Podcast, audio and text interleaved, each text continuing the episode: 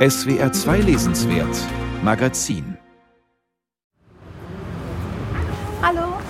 In der belebten Sonntagsstraße im Berliner Bezirk Friedrichshain ist inmitten von Restaurants, Wohnhäusern und Geschäften die kleine Buchhandlung Interkontinental. Von außen sieht man auf den ersten Blick nicht, dass es eine besondere Buchhandlung ist. Auf der Markise steht einfach nur Buchhandlung. Vor der Tür stehen zwei Ständer mit Postkarten. Viele Leute stolpern halt erstmal so rein und merken dann so langsam, dass irgendwas anders ist als in den meisten anderen Buchhandlungen. Und dann kommt eben gerne mal die Frage, ah, habt ihr irgendwie ein Fokus, eine Spezialisierung? Sagt Venice Trommer, eine der drei Frauen von Interkontinental. Sie haben es sich zum Ziel gesetzt, afrikanische und afrodiasporische Literatur bekannter zu machen. Bevor es eine Buchhandlung gab, gab es ein Festival. Seit 2018 stellen Stefanie Hirsbrunner, Carla Kutzner und sie das African Book Festival auf die Beine.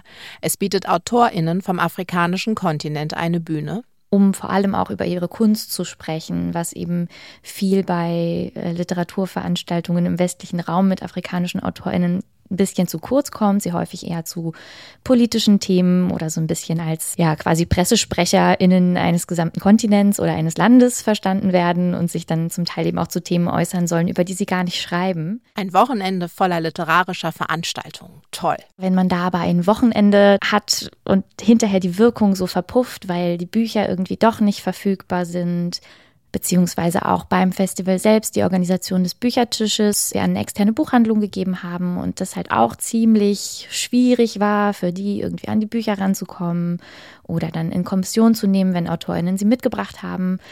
Dachten wir, okay, wenn wir ein neues Büro suchen, dann mit Ladenfläche und dann machen wir einfach auch eine Buchhandlung auf.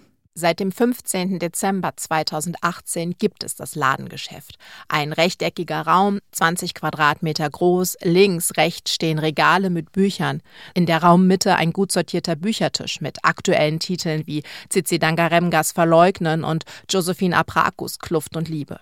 Dazwischen wenige Titel ohne afrikanischen oder afrodiasporischen Bezug. Bücher, die sie selbst gelesen und für gut befunden haben oder die auch oft nachgefragt werden. Mareike Fallwickels Die Wut, die bleibt, ist darunter. Es ist eine sorgfältig kuratierte Mischung, die zeigt, afrikanische und afrodiasporische Literatur gehört zur Gegenwartsliteratur ganz selbstverständlich dazu.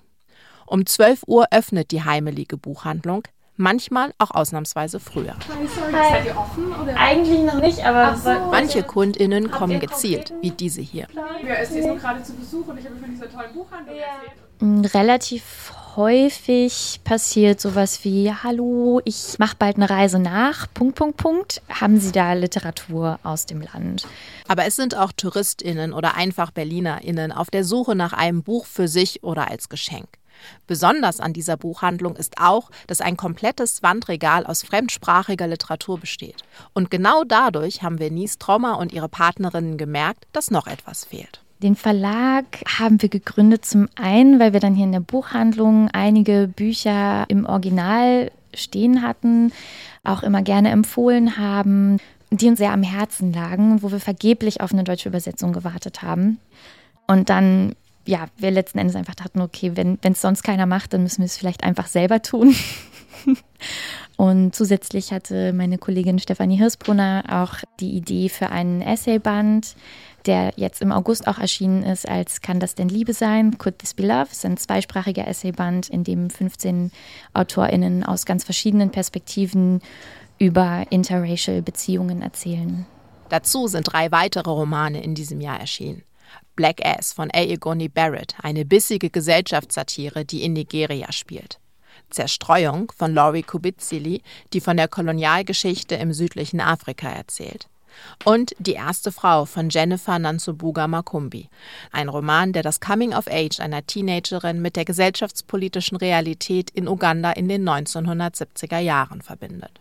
Und es ist der Plan, das weiterhin so beizubehalten, dass wir drei Romane in Übersetzung herausgeben pro Jahr und ein Buch, das eher Sachbuch ist. Da ist fürs nächste Jahr zum Beispiel eine Anthologie mit autofiktionalen Kurzgeschichten geplant zum Thema Stadt. Der Titel ist noch, noch nicht existent und äh, der Band wird herausgegeben von Fiston Mwanza Mujila.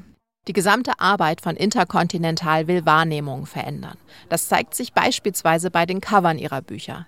Sie sind abstrakt gestaltet, Buchstaben, geometrische Muster. Wir wollten ganz klar keine stereotypen Afrika-Bilder reproduzieren, sondern eher was finden, was irgendwie auch den, den Inhalt des Textes aufnimmt. Erst ein Festival, dann eine Buchhandlung und jetzt auch noch einen Verlag. Das ist eine Menge Arbeit. Wozu der ganze Aufwand? Es geht auch eigentlich gar nicht darum, Literatur aus Afrika zu lesen, also ganz gezielt darum, dass jetzt ausschließlich afrikanische Literatur das ist, was äh, man gelesen haben muss. Es geht mehr darum, afrikanische Literatur eben auch nicht aus der Wahrnehmung auszuschließen, sondern sie einfach im Kanon der Weltliteratur auf dem Schirm zu haben und großartige Texte wahrzunehmen und dass sie nicht verschlossen bleiben, nur weil unser Horizont dafür nicht weit genug ist.